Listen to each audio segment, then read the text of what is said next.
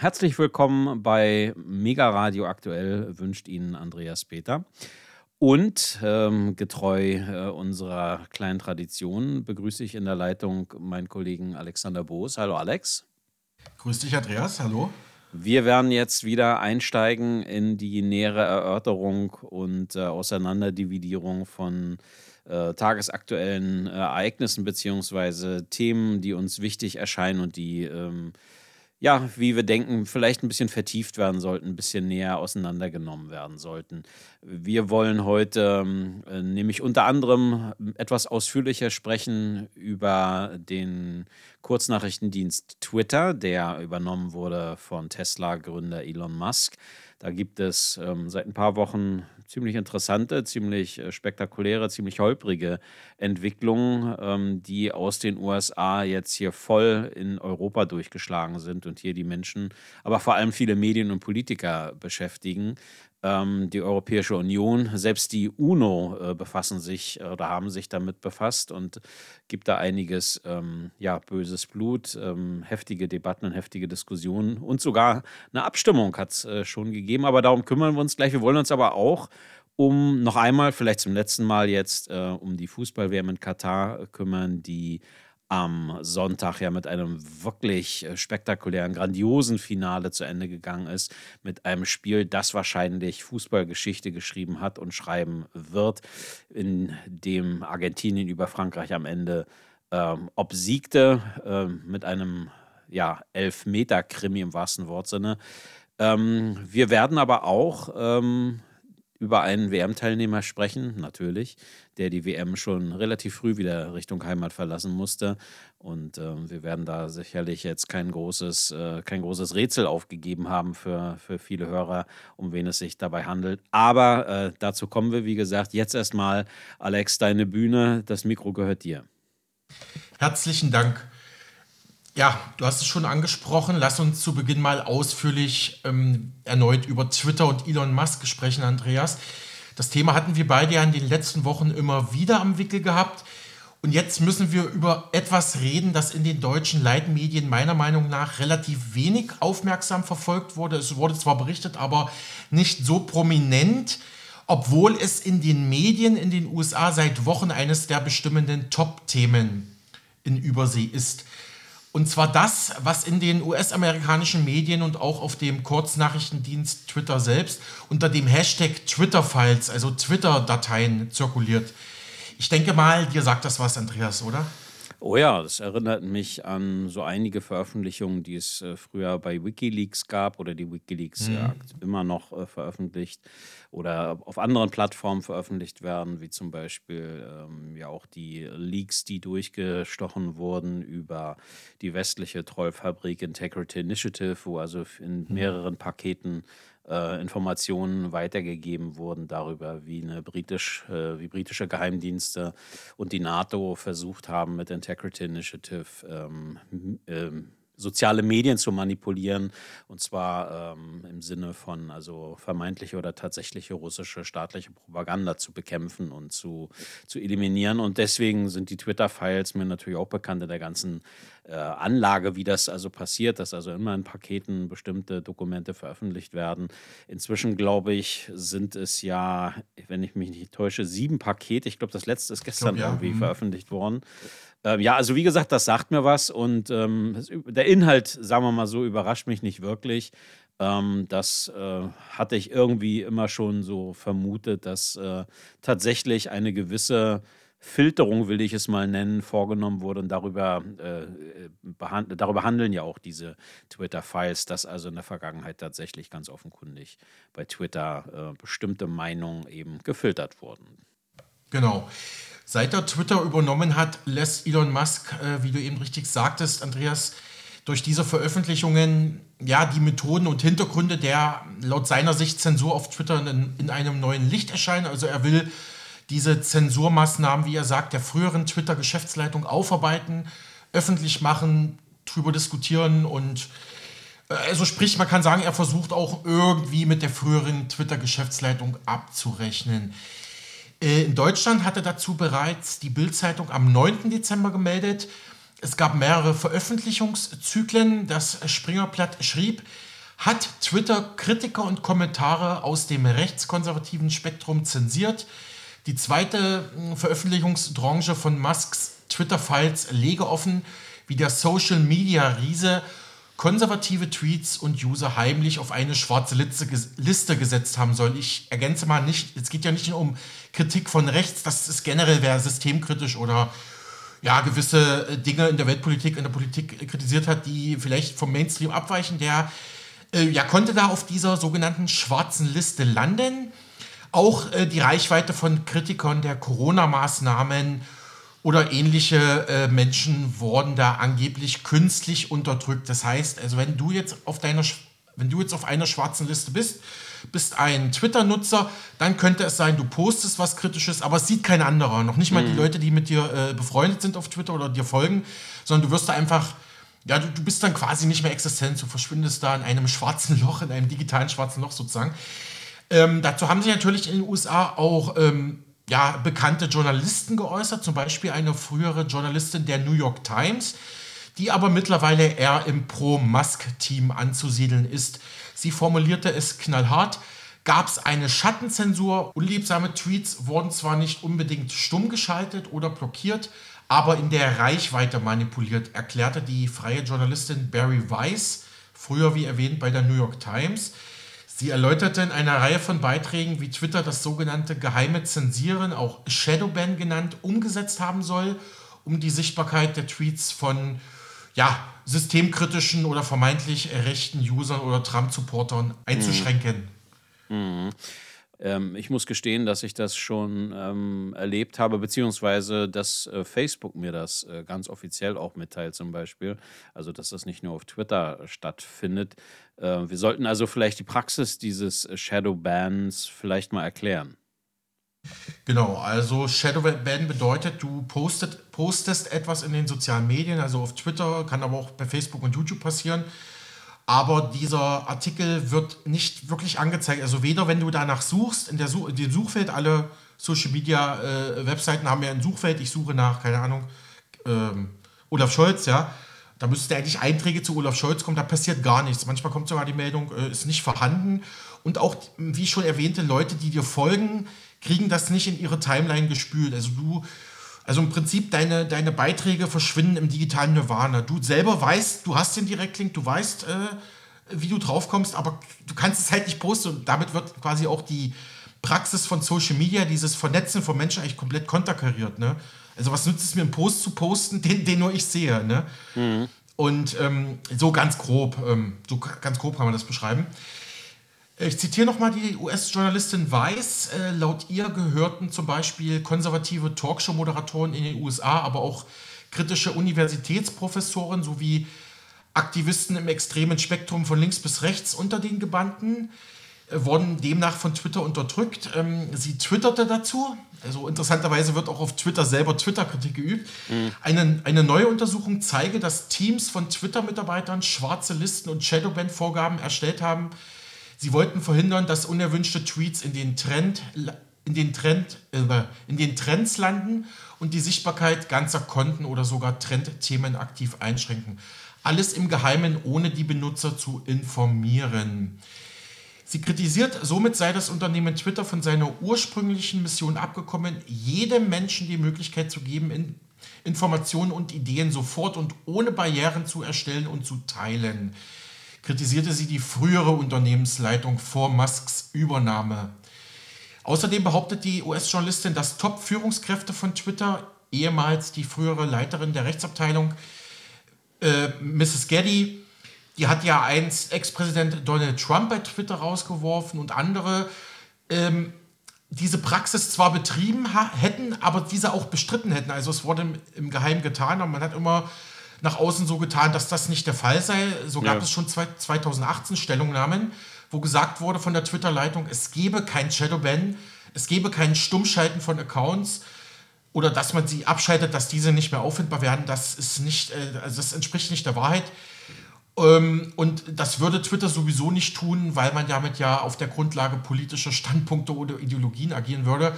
Und das könne man ausschließen. Allerdings räumte Twitter damals schon ein, na gut, bei den Reichweiten mancher Twitter-User würde man wohl eingreifen, aber alles im, ja, noch im, im, äh, im belastbaren Rahmen, sage ich mal. Ähm, 2018 hatte zudem auch Twitter-Mitbegründer und der damalige Chef-CEO Jack Dorsey erklärt, dass das Unternehmen äh, Twitter-Konten mit bestimmten politischen Standpunkten nicht einschränke. Also wir sehen hier, es wurde dementiert, aber laut den jetzt äh, zutage geförderten Informationen doch getan. Wie gesagt, Twitter dementierte mehrfach, äh, es tue solche Dinge nicht.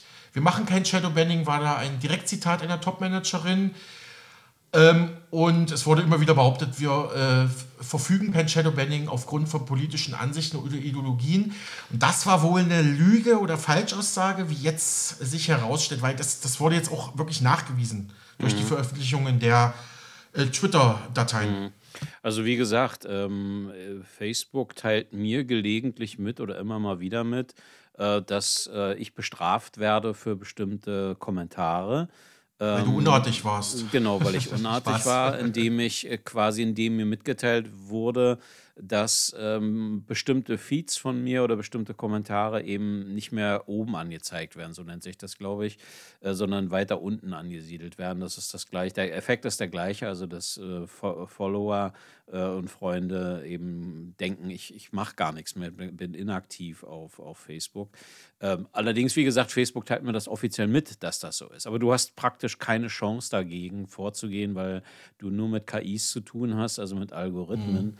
Und ich eben die Erfahrung gemacht habe, ähm, dass, das, ähm, dass die solche Strafen einsetzen, wenn du eben äh, bei bestimmten ähm, Reizthemen, sag ich mal so, ich erlebe es immer wieder, wenn es um den Ukraine-Krieg geht, wenn es um äh, Tierschutz geht, also mhm. Vegan, Veganismus zum Beispiel, wenn es um Greta Thunberg geht, also um, um mhm. Klimadebatten, immer dann und du Corona, bestimmte Leute, Corona also ich, ja. Mhm. ja. Corona weniger, weil ich mich da eigentlich gar nicht so sehr ähm, ähm so. mhm. äh, aktiv äh, einmische oder wie soll ich sagen, äh, kommentiere.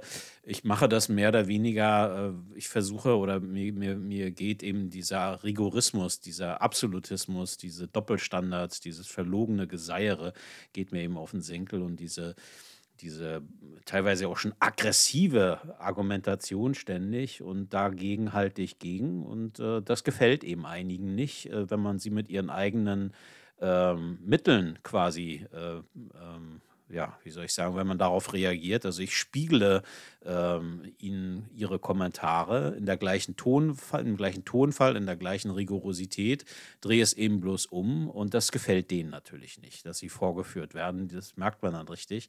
Und das Ergebnis ist meistens, dass die Ausgangskommentare sind beispielsweise jemand, der dann eben meint, Putin gehört umgebracht oder ähm, äh, Menschen, die Fleisch essen, sind eben Mörder und kein Mensch braucht die oder so etwas. Ne? Aber so wirklich auch herablassende Kommentare. Und wenn du das umdrehst und umspiegelst, äh, kannst du immer wieder erleben auf Facebook, dass du gesperrt wirst, aber der Ausgangskommentar bleibt. Aber du verstößt, gegen, du verstößt gegen die Gemeinschaftsstandards. Und äh, du hast also überhaupt keinerlei Möglichkeiten dagegen vorzugehen, gegen solche Willkür, äh, weil eigentlich ist das von der Meinungsfreiheit gedeckt, solange du nicht zum Mord aufrufst oder äh, Rassen hast oder derartige Dinge. Und die gleichen Doppelstandards und die gleichen merkwürdigen ähm, äh, äh, Gemeinschaftsregeln oder Kommentarregeln, Moderationsregeln findest du eben auch auf Twitter und zwar schon seit langem.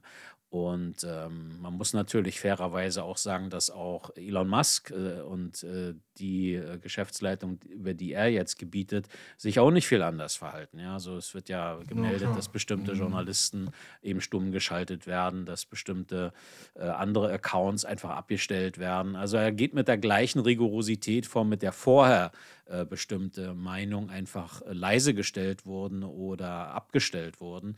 Wir haben halt, glaube ich, sagen zu können, in den sozialen Medien eine Debattenkultur, wo das Wort Kultur ein totaler Euphemismus ist. Es geht, früher ging es tatsächlich darum, ähm, Argumente auszutauschen oder dein ja. Fakt äh, äh, ist nicht, ist, äh, sehe ich nicht so.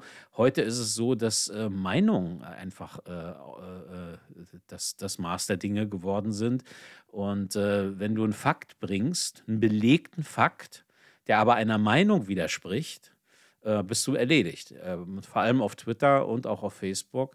Es ist ein Rigorismus, ein Absolutismus inzwischen in der Debattenkultur äh, und viele betrachten ähm, Debatten zu bestimmten Themen eben auch fast wie, ein, wie eine Art Kampf, wie eine Art Wettbewerb. Wir müssen oder unsere Sichtweise muss gewinnen. Das merkst du richtig, dass sich da auch Leute organisieren, äh, dass da provoziert wird, dass da sofort auch äh, ähm, ja, wie ich sage, beleidigt, diffamiert, bedroht wird, äh, einfach auch gespammt wird und äh, bestimmte Debatten damit unterdrückt werden sollen. Es gibt eben auch äh, durchaus ähm, ähm, Konten, die dann ihre Kommentarfunktion schließen, weil sie das einfach nicht mehr, nicht mehr handeln können.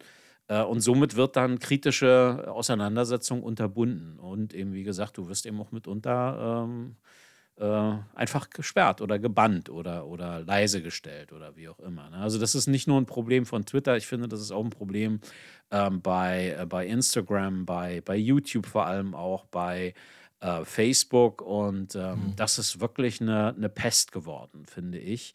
Aber gut, das, da, wer im Öffentlichen kegelt, muss immer damit rechnen, dass mitgezählt wird und äh, äh man darf keine Mimose sein. Aber es fällt mir eben auf und ähm, ich kann, äh, also dass, dass, da jemand äh, oder dass das jetzt rausgekommen ist, dass die gelogen haben, wenn sie äh, Tränen überströmt behauptet haben, oh, ihr behandelt uns aber ungerecht. Wir würden nie jemanden äh, leise stellen oder abstellen. Wir, wir bekämpfen nur Falschmeldung und, und Hasssprache und so. Ne? Das ähm, war immer schon für mich äh, eine verlogene Behauptung, weil ich eben gemerkt habe, dass es immer nur in eine einzige Richtung ging oder meistens in die Richtung ging, wenn du eben die USA kritisiert hast, US-Politik, transatlantische Politik, NATO-Politik kritisiert hast, mhm. bist du sofort, äh, wirst du angegriffen, wirst du als Putin-Troll beschimpft, als, als Kreml-Freund, als du magst wohl den Krieg und solche Dinge. Oder wirst eben leise gestellt ne? und, äh, oder eben gebannt. Und das Schlimme zum Beispiel bei solchen Strafen bei Facebook ist, dass sie kumulieren. Das heißt, selbst wenn, ich habe es also erlebt, dass aufgrund meines Einspruches dann doch mal eine Strafe zurückgenommen wurde von Facebook, aber diese Strafe in den Annalen trotzdem hängen bleibt. Und wenn du das nächste Mal bestraft wirst, kumuliert das. Das heißt also, äh, da zählt diese alte Strafe dann doch wieder, obwohl sie von Facebook selber als, als nicht berechtigt aufgehoben wurde. Das ist wirklich unsäglich. Okay, und äh, ja. da, damit kumuliert sich das dann immer mehr, sodass du dann teilweise zwei Monate irgendwie leise gestellt oder heruntergedimmt wirst in deiner Reichweite und, und, und. Also das ist schon wirklich ähm, Hanebüchen. Und du hast es eben in großen Teilen, und das betrifft auch Twitter, glaube ich, nicht mit wirklichen Menschen zu tun, sondern da sind erstmal Algorithmen da. Denn wir dürfen nicht vergessen, die wollen damit Geld verdienen. Die wollen nicht, äh, die sind nicht an unserem Wohl, unserer freien Meinungsäußerung interessiert, sondern solche äh, Plattformen wie Facebook, Twitter, Instagram, WhatsApp oder YouTube, da soll Geld mit verdient werden. Und äh, je mehr Personal du benötigst für sowas, desto weniger gewinnst du halt, ne? Oder äh, machst du halt Profit. Und, und das ist der ganze Hintergrund. Und diese verlogenen Debatten von, von wegen, ja, wir sind ja nur an der freien Meinungsäußerung interessiert, das glaube ich schon lange nicht mehr. Da, aber ich glaube, wenn man, wenn man mit diesen Illusionen äh, sich beteiligt in, in sozialen Medien, ist man sowieso verloren. Man sollte immer sich bewusst sein, hier geht es um Deutungshoheit, hier geht es um Meinungsstreit. Und da wird eben mitunter auch mit harten Bandagen gekämpft. Und so verstehe ich eben auch die Twitter-Files jetzt, dass da etwas bekannt gegeben wurde oder etwas veröffentlicht wurde, äh, was vorher äh, hm. äh, dementiert wurde oder, oder verneint wurde. Und gerade deshalb springen natürlich jetzt einige im Kreis, weil sie beim Lügen ertappt wurden. Mhm. Um das für unsere Hörer vielleicht noch ein bisschen greifbarer zu machen, ähm, ähm, bringe ich hier mal ein paar Meldungen in Deutschland vom Nachrichtenportal T-Online. In den USA haben es mehrere große Medien berichtet. Die Twitter-Files würden auch zeigen, dass Berichte oder wie Berichte über den Laptop, über diesen ominösen, ominösen Laptop von Präsidentensohn Hunter Biden gezielt unterdrückt wurden. Mhm. Das waren jetzt schon Meldungen von Anfang Dezember. Ich hatte das Thema seitdem, ich glaube du auch schon, also seit Anfang Dezember verfolgt, doch irgendwie fehlte uns immer die nötige Zeit, um das Thema auch würdigend zu besprechen. Darum, Mega Radio aktuell Hörer wissen mehr, wenn sie dranbleiben und immer wieder einschalten. Also, hm, es war ja so, dass dieser äh, Laptop von Hunter Biden im Oktober 2020 das erste Mal medial aufgetaucht ist. Da haben sich natürlich auch viele, vor allem im Trump-Lager, muss man ja sagen, Twitter-Nutzer dazu geäußert und alle diese User wurden da massiv durch außergewöhnliche Schritte, wie es heißt, und veröffentlichte, veröffentlichte Warnungen unterdrückt. Äh, ähm, ähm, gelabelt, äh, sie wären unsicher oder Fake News oder. Mhm. Äh, ja, ja, das, das, war ja immer der, das war ja immer der Vorwurf, du bist, du, du verbreitest Fake News, du würdest die, die, die Sache Trumps verfolgen, du würdest ja antidemokratisch sein. Ähm, so, solche, solche Behauptungen kamen dann ja immer. Ne? Das äh, kenn, kennst du. Das ist ja in diesem Fall, eben was, was den Laptop von Hunter Biden betrifft, es gab ja so, glaube ich, sogar mehrere Laptops, nicht nur einen, äh, in, dieser, in dieser Causa. Aber egal, es geht äh, immer darum, äh, um, ich, ich kann kann mich nur wiederholen. Es geht um Deutungshoheit. Also ich bin da jetzt nicht wirklich äh, mimosenhaft veranlagt. Ich lache da manchmal drüber, über dann über Klar. diese. Du kannst schon die Uhr nachstellen. Wenn du irgendetwas kritisierst oder in Frage stellst oder einfach in Zweifel ziehst, äh, merkst du schon, wie sich da plötzlich äh, Leute formieren, Klaköre formieren und du wirst dann eben sofort diffamiert als, als fünfte Kolonne von Trump oder von Moskau oder wem auch immer.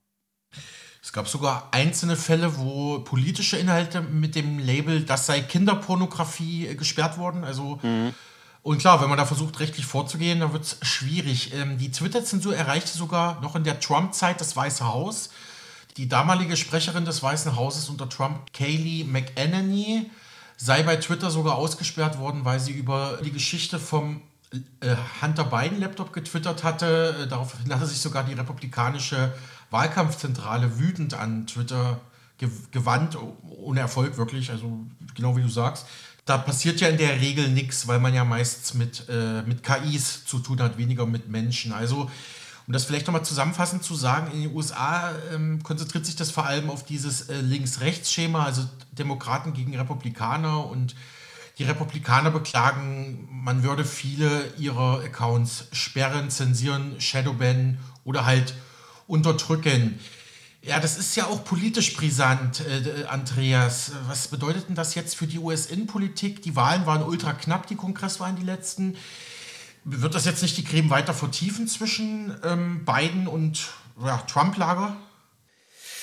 Ja, also ich kann mir schon vorstellen, äh, dass das äh, zu neuem Streit führen wird.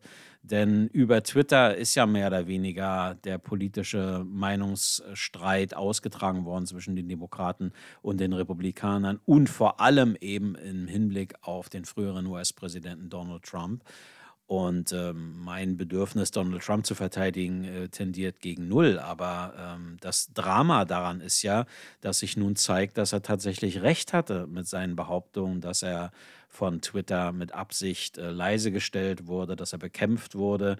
Und äh, wie die Twitter-Files jetzt ja zeigen, hat Twitter ganz offenkundig auch versucht, alles zu finden oder jede nur mögliche, äh, jeden, jeden möglichen Weg zu finden, um Trump letztlich löschen zu können. Also das ist ja das, äh, was äh, so, so vernichtend ist und so schädlich ist für den, für den öffentlichen Meinungsstreit. Es wurde ja immer das Gegenteil behauptet. Es wurde ja immer gesagt, wir bekämpfen Trump nur, weil er Falschmeldungen verbreitet, weil er Hassmeldungen äh, verbreitet. Das stimmt durchaus. Also Trump ist ja nun nicht jemand, der, es mit der Wahrheit so super äh, genau nimmt und der mit seinen alternativen Fakten äh, äh da für Furore gesorgt hat. Aber andererseits, ähm, äh, ja, geht, kann es nicht sein, dass du jemanden, weil du den einfach politisch nicht magst oder weil du sauer bist, dass äh, Hillary Clinton nicht Präsidentin geworden ist, dass du deswegen ihn äh, quasi nur bekämpfst, egal was er sagt. Also er sagt ja nicht nur Blödsinn. Äh, und ähm, das ist das entscheidende Kriterium, das sich nun zeigt, dass die Demokraten ganz offenkundig äh, ähm, und das Weiße Haus, das FBI, ganz offenkundig mit Twitter zusammen mit der Geschäftsleitung Geschäftsleitung von Twitter zusammen, denn offensichtlich saßen ja auch FBI-Leute äh, bei Twitter und haben dort mitmoderiert. Also, dass gezielt genau das gemacht wurde und versucht wurde, äh, was Trump immer gesagt hat und sein Team immer gesagt hat. Und das ist natürlich desaströs. Also, das ist, äh, ich kann das gar nicht äh, in Worte fassen, was das bedeutet. Eigentlich äh, bist du erledigt. Also du kannst dich nicht wieder hinstellen als Twitter und sagen, wir sind die, wir sind die Speerspitze der freien Meinungsäußerung und der Verteidigung der, der Redefreiheit und so weiter. Wenn das eben belegt ist, es ist belegt durch Dokumente. Und merkwürdigerweise, seit diese Twitter-Files raus sind, äh, findet in vielen, vielen Medien eine regelrechte Hetzkampagne gegen Elon Musk statt und dass, dass er quasi Twitter zerstöre, dass er den Republikanern dort den Boden, äh, den Teppich ausrolle, dass er äh, Trump wieder zugelassen hat. Also das ist so eine, so eine, so eine Mega-Kampagne, das ist so doll erkennbar gegen Musk, gegen, gegen Tesla. Es wird seine Eigenschaften, seine, Eigen, seine, seine Eignung als Unternehmenschef wird, wird in Frage gestellt. Ähm, es ist, ist wirklich auffällig, dass da jetzt der Gegenschlag erfolgt. Und ähm, das macht mich schon stutzig schon wieder. Ne? Also, dass da, ich ja. muss, auch, muss auch Elon Musk nicht verteidigen. Aber du hattest mich ja gefragt, ob es die, ob es das grundsätzliche, die grundsätzlichen Gräben, die es ja gibt zwischen Demokraten und Republikanern, nicht weiter vertiefen wird. Und genau das sehe ich. Also es wird dazu führen, dass äh, beide Seiten sich gegenseitig vorwerfen, ha, wir haben es doch immer schon gewusst, beziehungsweise die andere Seite sagt, du kommt mal runter, äh, ihr lasst euch hier benutzen von einem, von einem egozentrischen Unternehmer. Und vor allem viele, gerade deutschsprachige Medien, lassen ja viele Kontexte auch einfach weg. Da wird ja einfach gesagt, okay, äh, Musk lässt ja äh, zum Beispiel Journalisten-Accounts sperren, aber es wird gar nicht genannt der Grund, da kommen wir später nochmal drauf. Also das finde ich auch, also man muss eigentlich schon US-amerikanische Medien auch gleichzeitig lesen, um auch die europäische und deutsche Berichterstattung dazu ja. zu, zu verstehen. Das finde ich auch sehr fragwürdig, was jetzt und ich äh, finde eben, ich finde eben auch, selber angeht. Ja, und ich finde eben auffällig, dass der Fall Hunter Biden ähm, jetzt nicht ignoriert wird oder leise gestellt wird, aber doch deutlich in den Hintergrund rückt. Und genau das ist aber der, der springende Punkt. Auch in Deutschland bist du permanent, ob bei tagesschau.de, ob bei der FAZ, bei Bild, äh, bei, bei äh, der Süddeutschen, bei der Frankfurter Rundschau auch, äh, bist du immer angefeindet worden, wenn du gesagt hast, Moment mal, äh, äh, das ist jetzt belegt, dass es diesen Laptop gegeben hat, äh, dass, dass da drauf was gefunden wurde, dass versucht wurde, dass das klein zu halten in der öffentlichen Debatte. Und dass sie versuchen, genau dieses Problem, das heißt also das, was sie als Verschwörungstheorie immer bezeichnet haben, dass sich das als wahr herausgestellt hat, dass das runtergespielt wird, dass das versucht wird klein zu halten, dass der eigentliche Kern des Problems, dass sie nämlich selber sich, äh, dass sie selber gelogen haben, dass sie selber versucht haben, ein, ein Thema niedrig zu halten, klein zu halten, das ist das, was viele Menschen jetzt ärgert und, und, und empört, dass sie also nicht in der Lage sind, einen Fehler zuzugeben und äh, sich wieder gerieren als die, wir sind die Retter der freien Meinung, wir machen alles richtig, wir sind die, die die Wahrheit sagen und die anderen sind ja bloß die Hetzer und die Falschmelder und, und äh, Verblendeten und so. Das ist wirklich ähm, und das ist wirklich etwas, etwas macht das Ganze noch mal schlimmer. Und äh, wieder zurück zu deiner, zu deiner eigentlichen Frage. Auch das wird die Gräben vertiefen und nicht nur zwischen Demokraten und Republikanern in den USA, sondern auch hierzulande zwischen denen, die der Meinung sind, es gibt einen Meinungskorridor, der immer mehr verengt wird und es gibt eine, eine, eine ich will nicht sagen Schicht, aber es gibt einen, einen Teil äh, der veröffentlichten Meinung, der äh, entweder aus Unwissenheit oder mit voller Absicht hier äh, kampagnenartig äh, versucht, eine bestimmte, ein bestimmtes Narrativ durchzudrücken und Deutungshoheit zu verteidigen und deswegen alle anderen diffamiert. Hm. Blicken wir an dieser Stelle vielleicht nochmal auf die gesperrten und jetzt äh, teilweise wieder freigegebenen äh, Twitter-Konten einiger US-Journalisten. Ähm, Twitter-Chef Musk kündigte den Schritt unter Verweis auf eine aktuelle Umfrage unter Nutzern an, bei der sich eine Mehrheit der knapp 3,7 Millionen Twitter-Teilnehmer für ein sofortiges Ende der Sperren ausgesprochen hat. Also eine Art basisdemokratische Einlassung hier. Mhm. Zuvor, zuvor hatte sich bereits auch die UN eingeschaltet. Die Vereinten Nationen begrüßten jetzt auch den Schritt, äußerten aber weiteren Bedenken und hatten zuvor kritisiert, dass das einfach ja, was Pressefreiheit angeht, einfach nicht gehe, nicht angehe, dass, das, dass er das macht. Da hat sich zum Beispiel auch der Hochkommissar für Menschenrechte in der UN, der Volker Türk, gemeldet. Mehrere der zuvor gesperrten Accounts äh, betraf Journalisten vor allem der liberalen US-Medien wie die New York Times, Washington Post, CNN. Ähm, ähm, auch ähm, der, Journalist, äh, der, der Account einer Business Insider Journalistin äh, wurde gesperrt. Sie zum Beispiel hatte immer wieder kritisch über den von Musk geführten Elektroautobauer Tesla berichtet. Aber ähm, kommen wir mal auf den eigentlichen Hintergrund. Warum hat das, das hat ja Musk jetzt nicht irgendwie gemacht, weil er gerade mal irgendwie einen schlecht, schlechten Tag hat oder so. Als Grund gab Musk Doxing an und darüber hast du eigentlich in den deutschen Medien gar nichts gehört. Ähm, Doxing oder nicht viel. Oder nicht viel, sagen wir es so, genau. Äh, was Doxing ist, das habe ich bis vor ein paar Wochen auch noch nicht gewusst. Doxing mhm. bedeutet die Öffentlichmachung privater und persönlicher Informationen, ohne den Betroffenen vorher um Erlaubnis gefragt zu haben. Also es wäre so, wenn ich jetzt deine Bankdaten vorlesen würde, Andreas, ja, ja. was ich natürlich nicht mache, aber so mal als Vergleich. Einige US-Journalisten hatten laut Musk dessen, oder nicht nur, also hatten tatsächlich auf Twitter dessen aktuellen Standort, also die aktuellen Standort- und Bewegungsdaten von Musk und auch den Standort seiner Familie teilweise auf Twitter veröffentlicht. Das wirft Musk den gesperrten Journalisten zu Recht, wie ich finde, vor, weil ich meine, Musk ist ein prominenter Mensch, der in der Öffentlichkeit steht. Es gibt Terrorismus und ja, also sicherlich könnten da auch Straftaten mit ähm, zumindest ähm, begünstigt werden, sage ich mal so. Äh, so hatte man zum Beispiel die Flugroute und die Landungspunkte vom Privatjet von Musk veröffentlicht und ja, da hat er eben seine Twitter-Marktmacht genutzt und diese äh, Journalisten dafür sozusagen mit Sperre bestraft. Ob das jetzt, also da haben sich beide Seiten wahrscheinlich moralisch nicht einwandfrei verhalten.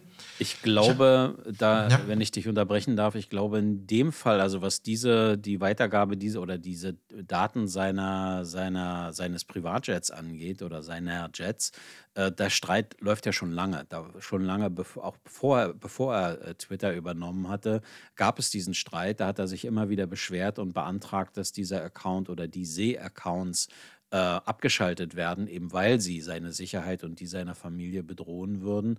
Ähm, das ist ein Streit, den, der sagt mir schon eine ganze Weile was. Also schon lange bevor äh, Musk Eigentümer von Twitter wurde, wollte ich nur mal kurz eingeworfen haben.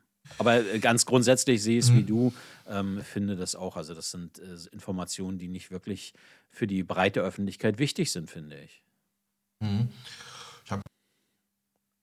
Ich habe ein Argument gegen Musk gehört. Ja, Alex, gut, Alex, du ja. musstest wieder anfangen äh, mit dem Gegenargument oder sowas wie mhm, ich habe, Satz. Ja, ich habe übrigens den Tag ein interessantes Gegenargument gegen Musk gehört und zwar wurde da gesagt, er beliefere ja auch die äh, ukrainische Regierung mit Standortdaten russischer Truppen, die dann eben auch äh, ja, bombardiert äh, werden können. Gut, ich weiß nicht, ob der Vergleich ein bisschen an Hahn herbeigezogen, aber ähm, ja, wollte ich nur mal an der Stelle mhm. anbringen. Mhm.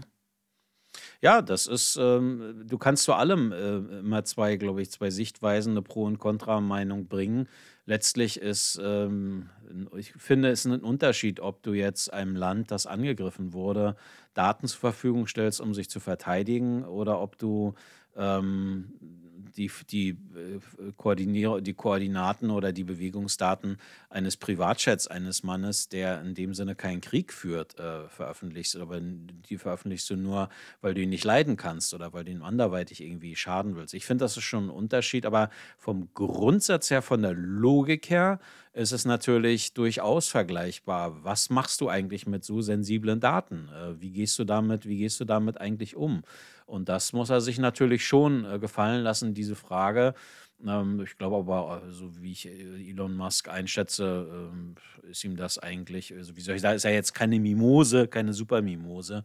Ähm, ich, ich, kann mich eigentlich nur wiederholen. Mir scheint vieles an der Kritik jetzt an Elon Musk äh, an den Haaren herbeigezogen, beziehungsweise der eigentliche Hintergrund für mich ist, dass eben Leute sich jetzt empören, äh, ich habe manchmal so den Eindruck, äh, das sind die, die, denen ihr Spielzeug weggenommen wurde, die also mit Twitter hervorragend andere Meinungen eben klein machen konnten und ein Trend angeblich ist, ich kann mich entsinnen, vor allem die Tagesschau hat ja immer wieder oder die ARD immer wieder gerne äh, aus Twitter zitiert oder äh, angeblich sei das gerade der ja. Trend oder hm. äh, so denken die, so denken die Leute oder so. Und nun auf einmal stellt sich heraus, dass das eine, eine gelenkte, eine zum Teil eine manipulierte Wirkung Wirklichkeit oder Realität gewesen ist und dass das jetzt verhindert wird, beziehungsweise dass Elon Musk äh, halt den Schleier äh, runtergerissen hat und das können einige Leute offenbar nicht ertragen und deswegen im Kreis springen und da plötzlich äh, Standards aufstellen, äh, die vorher angeblich nicht gegolten haben und so. Ne? Das, den Eindruck habe ich. Aber man ist immer äh, in diesem Fall dann auch äh, schnell unter dem Verdacht, dass man jemanden wie Musk äh, unnötig verteidigt oder bestimmte Praktiken verteidigt.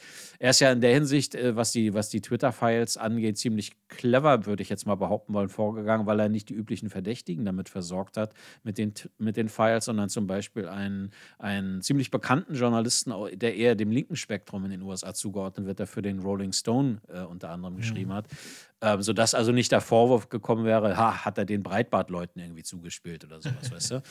Ja, da war er schon, äh, würde ich sagen, ähm, ziemlich klug, ist er ziemlich klug vorgegangen. Aber letztlich, du siehst ja das, das Hin und Her, ähm, zeigt aus meiner Sicht oder aus meinem Empfinden, da ist etwas grundsätzlich falsch. Ich versuche das ja schon anzudeuten. Etwas grundsätzlich verquer in der öffentlichen, im öffentlichen Diskurs, in der öffentlichen Debatte. Das hat für mich mehr mit Krieg und mit, mit Inquisition zu tun als mit echtem Meinungsstreit. Viele Leute können andere Meinungen einfach nicht mehr aushalten, habe ich den Eindruck, und ja. müssen da sofort gegenbrettern und müssen dich sofort diffamieren. Und äh, es ist nicht mehr möglich, sich, sich auseinanderzusetzen und im Zweifel einfach auch nur zu sagen, okay, wir kommen hier nicht zueinander. Ich merke, merke, wir werden hier, äh, wir werden hier nicht zusammenkommen. Lass es uns dabei bewenden. Wir sind unterschiedlicher Ansicht. Lass uns das feststellen, aber lass uns das hier nicht mehr eskalieren. Das ist kaum noch möglich, habe ich den Eindruck. Ne?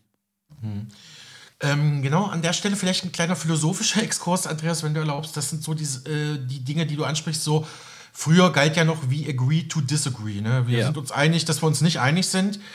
Dieses Gentleman's Agreement aus der britischen Kultur, Diskussionskultur.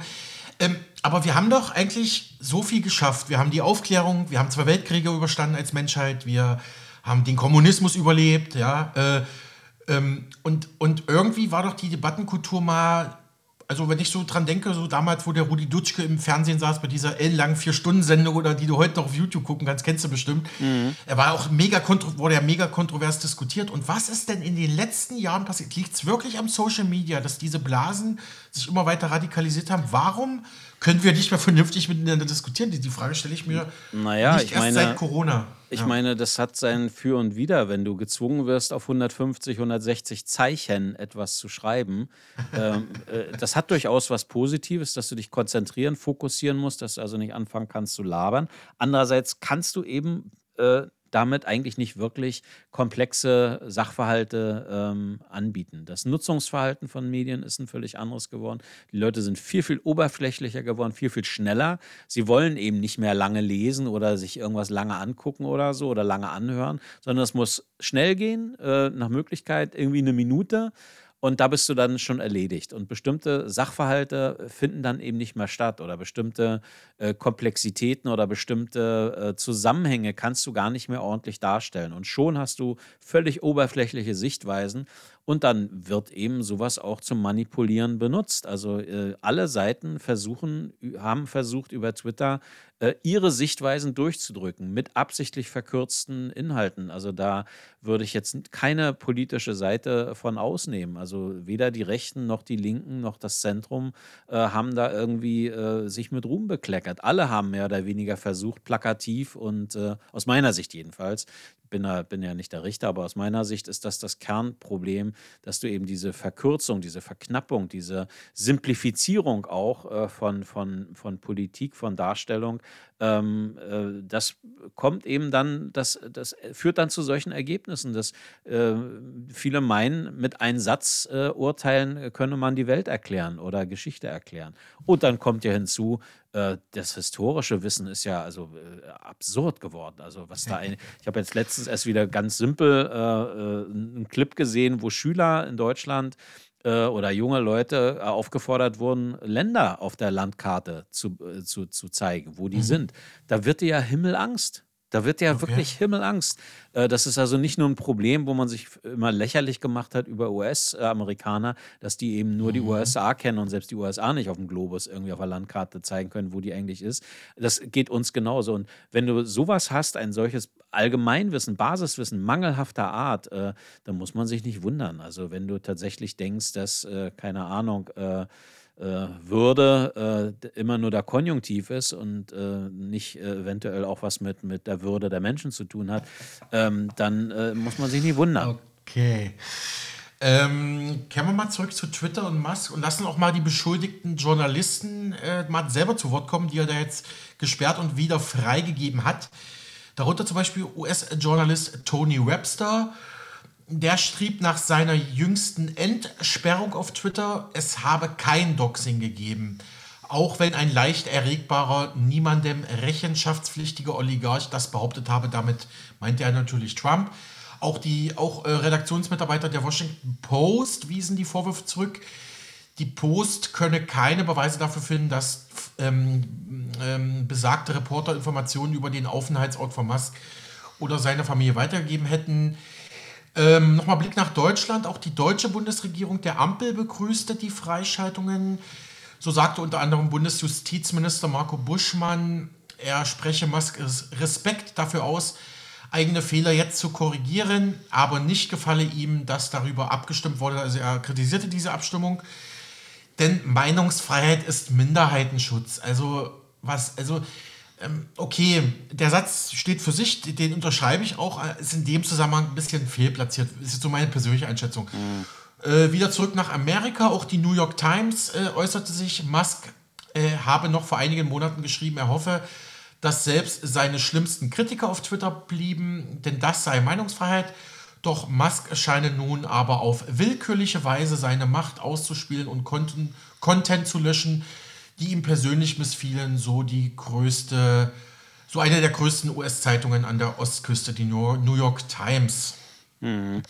Ähm, ist in dem Zusammenhang ja äh, ganz brandaktuell. Musk hat ja eine neue äh, Abstimmung initiiert darüber, ob er CEO von Twitter bleiben soll oder nicht. Und wenn ich das richtig verfolgt habe, hm. aktuell haben sich da irgendwie 17 Millionen Nutzer beteiligt an dieser, an dieser Umfrage und über 52 Prozent, glaube ich, oder so, hätten sich dafür ausgesprochen, dass er eben nicht mehr CEO bleibt. Ich bin gespannt, wie das ausgeht, ob er das eventuell auch nur als, als ähm, ja als Testballon äh, gewertet hat. Er, äh, ein, ein großer Streitpunkt bei der Übernahme war ja zum Beispiel, er wollte ja eigentlich zurücktreten von der Übernahme und der Hinweis darauf, dass es so viele Fake-Accounts gibt bei, und Bots bei, bei Twitter.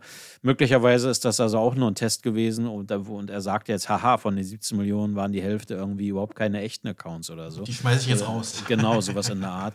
Äh, das werden wir sehen. Aber ich fand ja. das interessant, ist die aktuelle, die im Moment aktuellste äh, Sache, die aktuellste Entwicklung äh, was, was äh, Twitter betrifft und äh, Elon Musk eben.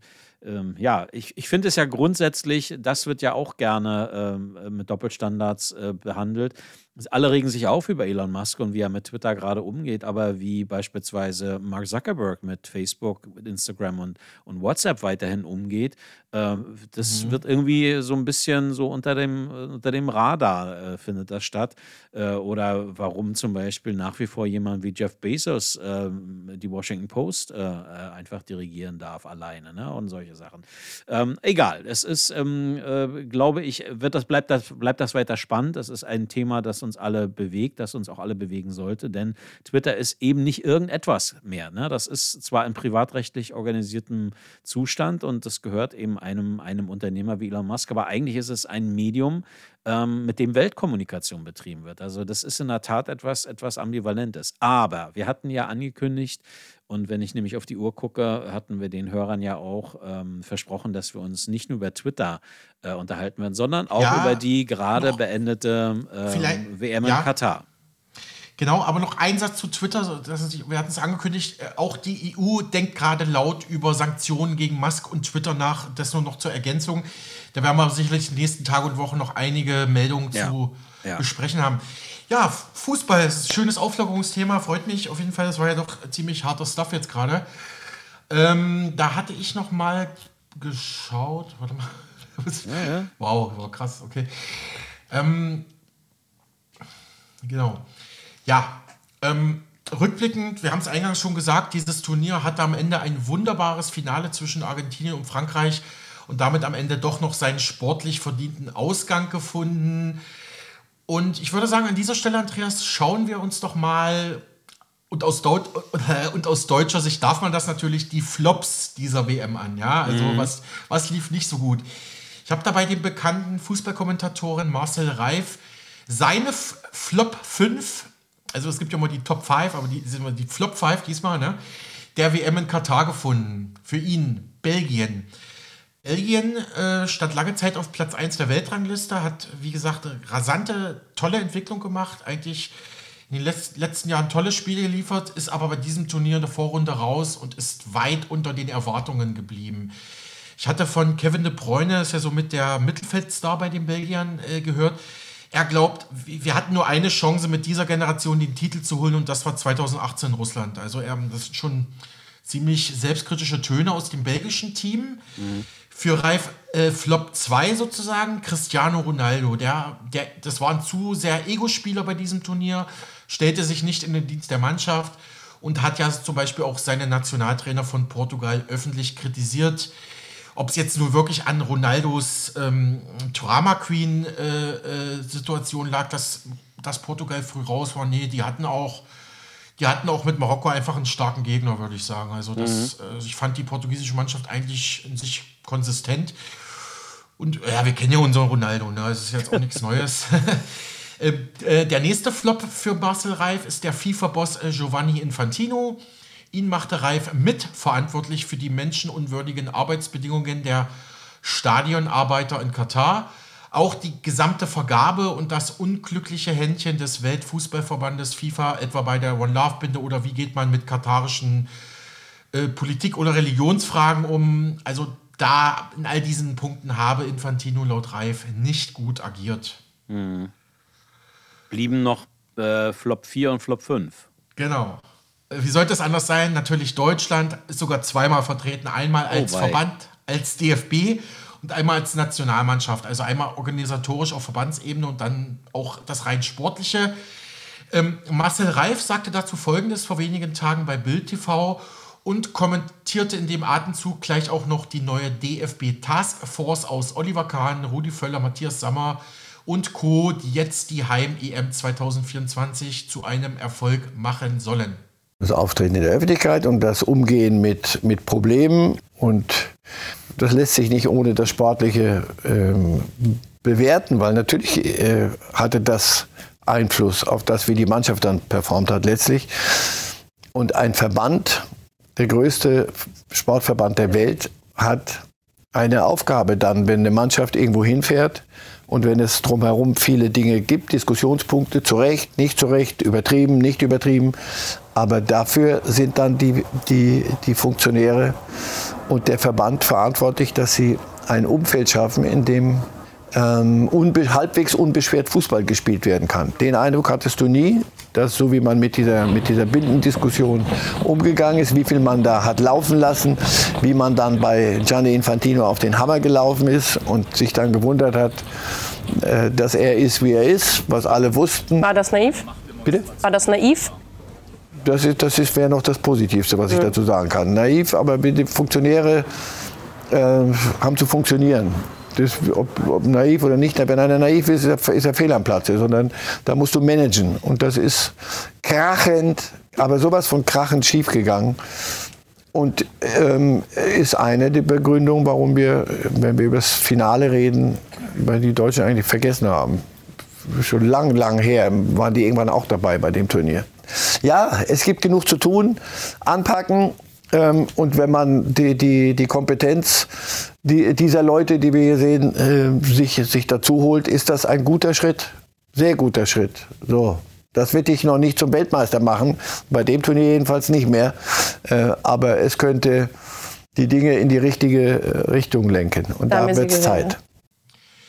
Soweit der bekannte Fußball-TV-Kommentator Marcel Reif zur aktuellen Krise beim deutschen Fußball, der ja nur kurz gerollt ist bei der WM in Katar. Und er betont, betonte es ja, das Sportliche kann man vom Organisatorischen nicht wirklich trennen. Und gerade der DFB als weltgrößter Sportverband überhaupt, also größer als jedes, jeder Baseballverband, jeder Cricketverband, äh, jeder Basketballverband, der DFB ist der größte Gesamtsportverband der Welt und der muss einfach Lösungen finden. Das erwartet Reif als äh, viermaliger Weltmeister, mhm. viermalig, ne? Mhm. Ist das einfach äh, ein Muss. Und gerade jetzt nach Russland und Katar zweimal hintereinander so schlecht und auch bei der EM sah es auch nicht ganz so gut aus. Also da muss jetzt wirklich was passieren. Äh, so Reif, dem kann ich mich nur anschließen. Wobei ich sagen muss, es war trotzdem eine schöne äh, WM auch ohne Deutsche, mal ganz klar. Also, äh, und Deutsche hätte es auch nicht verdient gehabt, da zum Beispiel so im Finale zu stehen. Also, ja. muss man mal wirklich ehrlich und fairerweise sagen. Aber ich bleibe dabei, dass mir ähm, diese Ansprüche oder dieses äh, Anspruchsdenken oder Okay. überhaupt das Mhm. Denken so ein bisschen äh, immer so ein bisschen. Also die Deutschen sind Weltmeister im Moralisieren, schon immer. Und äh, nicht nur was den Sport betrifft. Ähm, ich bleibe dabei, ähm, ich bin nicht derjenige, der Katar irgendwie von Kritik ausnimmt oder meint, dass das alles unberechtigt sei. Aber selbst wenn man da größ, als DFB der größte Einzelsportverband der Welt ist, trotzdem bist du Teil eines, eines Gesamtweltverbandes, äh, der FIFA. Und ähm, äh, sicherlich hast du mehr Gewicht als andere Teilverbände, aber so zu tun, als müsste hast jetzt keine alles Sonderrechte. Ne? Genau, Mhm. und als müsste alles sich jetzt nach Deutschland ausrichten, finde ich ein bisschen ziemlich anmaßend, muss ich gestehen. Also, Aber auf, ähm, ich habe das, Andreas, ich habe das gar nicht so gemeint. Ich, es Ja. war eher eine Kritik Richtung äh, deutsche Nationalelf, Ja. sportliche Ja. Entwicklung der. Spieler, wie führe ich eine Mannschaft, Taktik etc.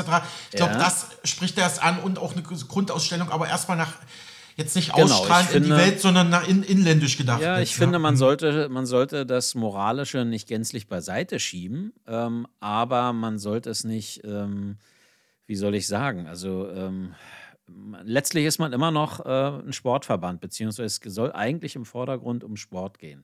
Ähm, und ähm, nicht, Ja, so sehr um, nicht so sehr um Politik. Und alleine diese Debatte jetzt schon wieder, äh, das ärgert mich sehr. Ähm, bei der Abschlusszeremonie, bei der Pokalübergabe wurde ja ähm, Lionel Messi vom Emir von, von, von Katar, dieser sogenannte Binge, umgehängt. Das heißt also dieser, Ja. dieser schwarze, durchsichtige äh, Umhang. Äh, und da wurde eben jetzt, ich höre das immer wieder, ja, das sei, das hätte er ablehnen müssen oder äh, das sei jetzt das Bild, dass das um die Welt gehe, für immer um die Welt gehe. Katar habe damit eine Propaganda-Erfolg erzielt oder so. Ja, mein Gott, das hat bisher ist jedes Land erzielt. Kulturbrauch in dem Land. ne? Ja, nicht Also- nur das, ähm, immer gleich, wie gesagt, diese nochmal drauf zu hauen, so unter dem Motto. Und allein diese, diese Begriffswahl, äh, dieses äh, fast schon stoische, diese umstrittene WM oder äh, ähm, dieses umstrittene Sportereignis oder weiß der Teufel was, was da immer erzählt wird. Ähm, aber wir wiederholen uns, ähm, wir Ja, drehen uns hat- im Kreis, was das betrifft. Äh, wir haben das schon mehrfach Ja. äh, diskutiert. Ja. Ähm, du hattest diese, diese Taskforce angesprochen. Hm? Da gibt es ja, das haben ja offenkundig nicht nur wir äh, kritisiert, äh, sondern ich lese das jetzt aller Orten, dass da, ähm, dass da schon kritisiert wird, dass das mehr oder weniger ähm, auch ein, ein oder ein, ein symbolhafter Ausdruck ist, ist, an woran es eigentlich krankt ist. Also alte Herren beziehungsweise Männer im wahrsten Wortsinne äh, glauben, sie könnten jetzt irgendwie äh, Genau, äh, also, den deutschen mhm. Fußball retten. Äh, und wir hatten ja schon gesagt, uns fehlen die Fans da, uns fehlen die Frauen in dieser Kommission. Genau, weil genau, gerade die äh, Frauenfußballmannschaft ist ja so, Frauenfußballnationalmannschaft Deutschlands ist ja so erfolgreich in den letzten Ja. Jahren geworden, also dass man da wegs eine Ex-Trainerin oder eine Ex-Spielerin noch mit reinnimmt. Also ja, ja. Aber okay, das ja, ist vielleicht nochmal Also ich bin, bin wirklich, ich glaube, ich bleibe dabei, ich glaube, dass die eigentliche Aufarbeitung, was diese WM nun wirklich gebracht hat und was man äh, auf gar keinen Fall wiederholen darf oder so, dass das erst noch kommen wird. Und wenn ich das richtig in Erinnerung habe, ist ja in, in drei Jahren äh, WM in den USA, ne? Oder sehe ich das falsch? Stimmt, irgendwas war da. Ich habe es jetzt nicht ganz. Ich glaube ja. Ich glaube ja.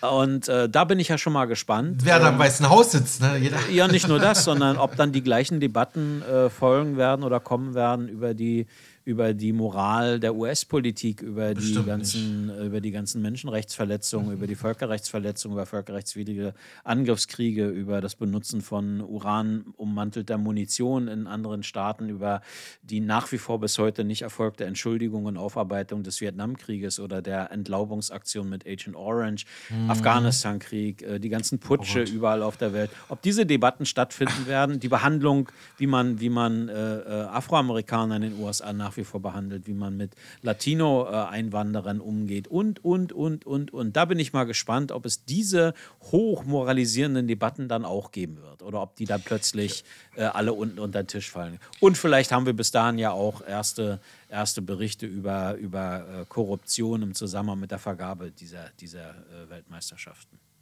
Ich hatte jetzt Angst, du redest in die Nachrichten hinein, wenn du ja alle äh, außenpolitischen, zumindest sagen wir mal, diskussionswürdigen Punkte der US-Regierung ansprichst. Aber ernsthaft, nee, äh, ja, das ist ja diese auch von dir oft äh, kritisierte Doppelmoral. Ich glaube, wir haben ein Thema für ein anderes Zusammentreffen zwischen Genau, uns, ne? und ich denke, wir haben auch unseren, unseren äh, Plan, was wir besprechen wollten, äh, wie ich finde, ziemlich stringent abgearbeitet.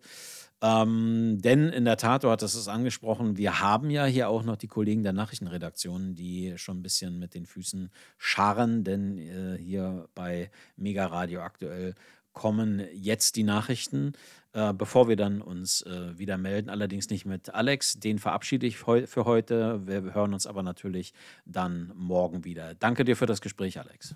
Gerne und bis dahin.